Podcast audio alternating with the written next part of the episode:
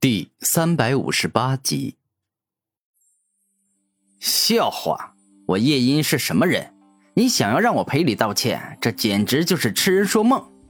我告诉你，你信不信我把这件事告诉我爹？到时候恐怕就不是我向他们俩道歉，而是他们俩向我磕头道歉了。叶音得意的说道：“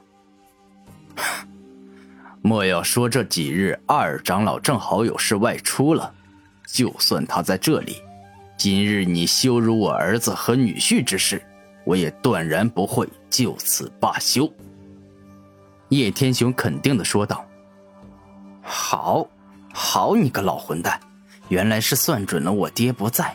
此事毕竟是我有错在先，等过了几日，我爹就算回来了。但叶氏圣族所有人都知道此事的原委，我爹碍于面子。”也不能够强行找这个老混蛋算账。叶音内心自语，露出愤怒的表情。叶音，我已经给够你面子了，你还在等什么？我的耐心是有限度的。叶天雄生气的说道：“可恶！今日我若向这两个小王八蛋赔礼道歉，那今日我还怎么在叶氏圣族混下去？”所有族人肯定都会在背地里嘲笑我，认为我是一个欺软怕硬的家伙。叶音双拳紧握，内心十分不愿接受叶天雄的建议。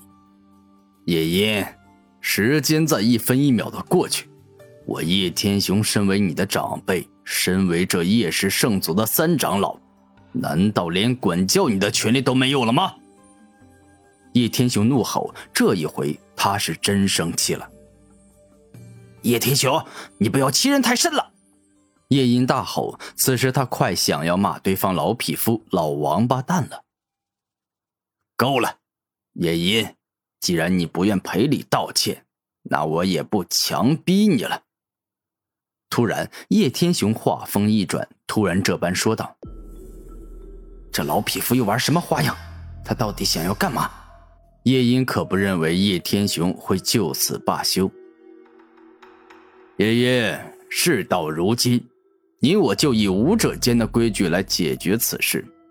你不愿赔礼道歉没关系，你我都是武者，那就以武来解决此事。你站在那儿接下我一掌，此事便可了结。”叶天雄大声说道。“你，你这老匹夫想要杀了我吗？”你可是一个六十九级的巅峰王者，你随便打出一掌，我恐怕连一丝皮毛都不会留下。叶音这回也是真怒了，不再客气半点，直接说出了自己的真心话。你放心，我这个人很公平。你之前不是拿出相同的灵力修为来对战天明吗？我现在也是一样，我同样以五十九级的灵力修为来打出一掌，这样。够公平了吧？叶天雄带着笑意说道：“公平个屁！叶天雄，你这老混蛋比我大了很多很多。不说别的，单单是对于遮天叶禁锢、破坏、湮灭这三种奥义的领悟，便已经到达极为高深的地步。你如果对我发出一种遮天大湮灭，那蕴含的湮灭之力，真的可以将我彻底毁灭。”叶音愤怒的大吼，感觉此战极为不公平，简直就是以大欺小。公平？我已经给过你机会了，我说了，只要你向我儿子女婿赔礼道歉，此事就可以就此了结。但你不肯，如此，那我也便不能对你客气。毕竟我想跟你讲公平，但你不肯呢。叶天雄身为叶氏圣族的三长老，那自然有长老的霸气和威势。可恶，我该怎么办？这叶天雄居然真的跟我杠上了，一点面子也不给我。这样下去，情况会很不妙的。我该怎么办？我毕竟只是一个晚辈，无论是身份还是实力，都不能够跟叶天雄相提并论呐。这一回，叶音是真的害怕了。爷爷，我不会再等你了。不管你有没有做好准备，接下来我这一掌都会毫不客气的打向你。叶天雄缓缓抬起手，准备出招了。可恶，事到如今没办法了，我只能够硬着头皮挡这一招了。叶音懊恼的说道：“你放心，我不仅会用跟你相同等级的灵力出招，且还不会动用权力。你毕竟是二长老的亲生儿子，杀了你，你爹还真的会找我拼命的。不过……”你休想站着接下来这一招！接下来，我要你皮开肉绽，加骨折！叶天雄放出狠话：“遮天破坏光！”下一秒，叶天雄双目一亮，一拳打出后，属于他的遮天夜武魂出现在那上面，一枚又一枚蕴含极为强大且可怕的破坏符文，共同组成了一道破坏光柱，冲向了夜莺。这是可以轻易灭杀巅峰超凡者，甚至重伤初级王者的力量。我叶氏圣祖灵丹妙药众多，纵然我将夜音伤得很重，但只要服用高级的灵丹妙药，就可以很快恢复。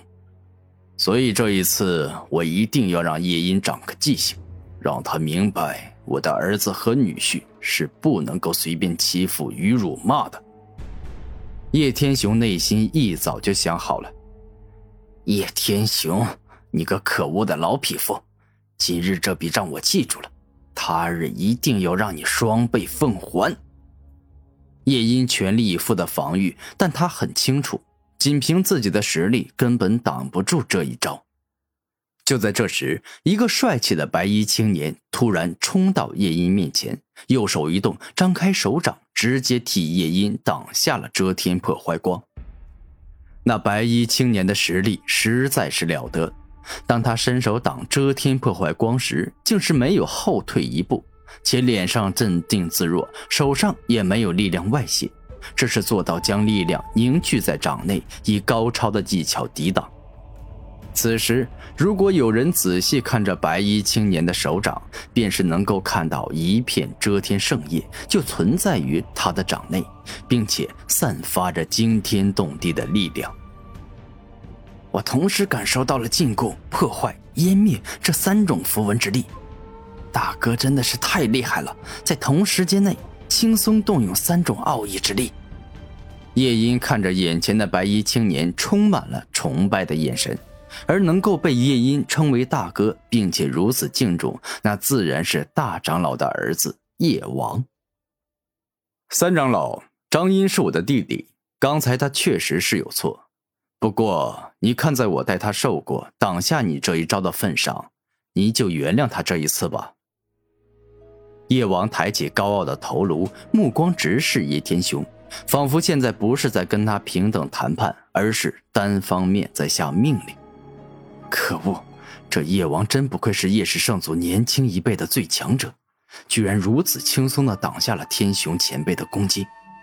看来他是见面更胜闻名，绝对不容小觑。古天明在内心自语道。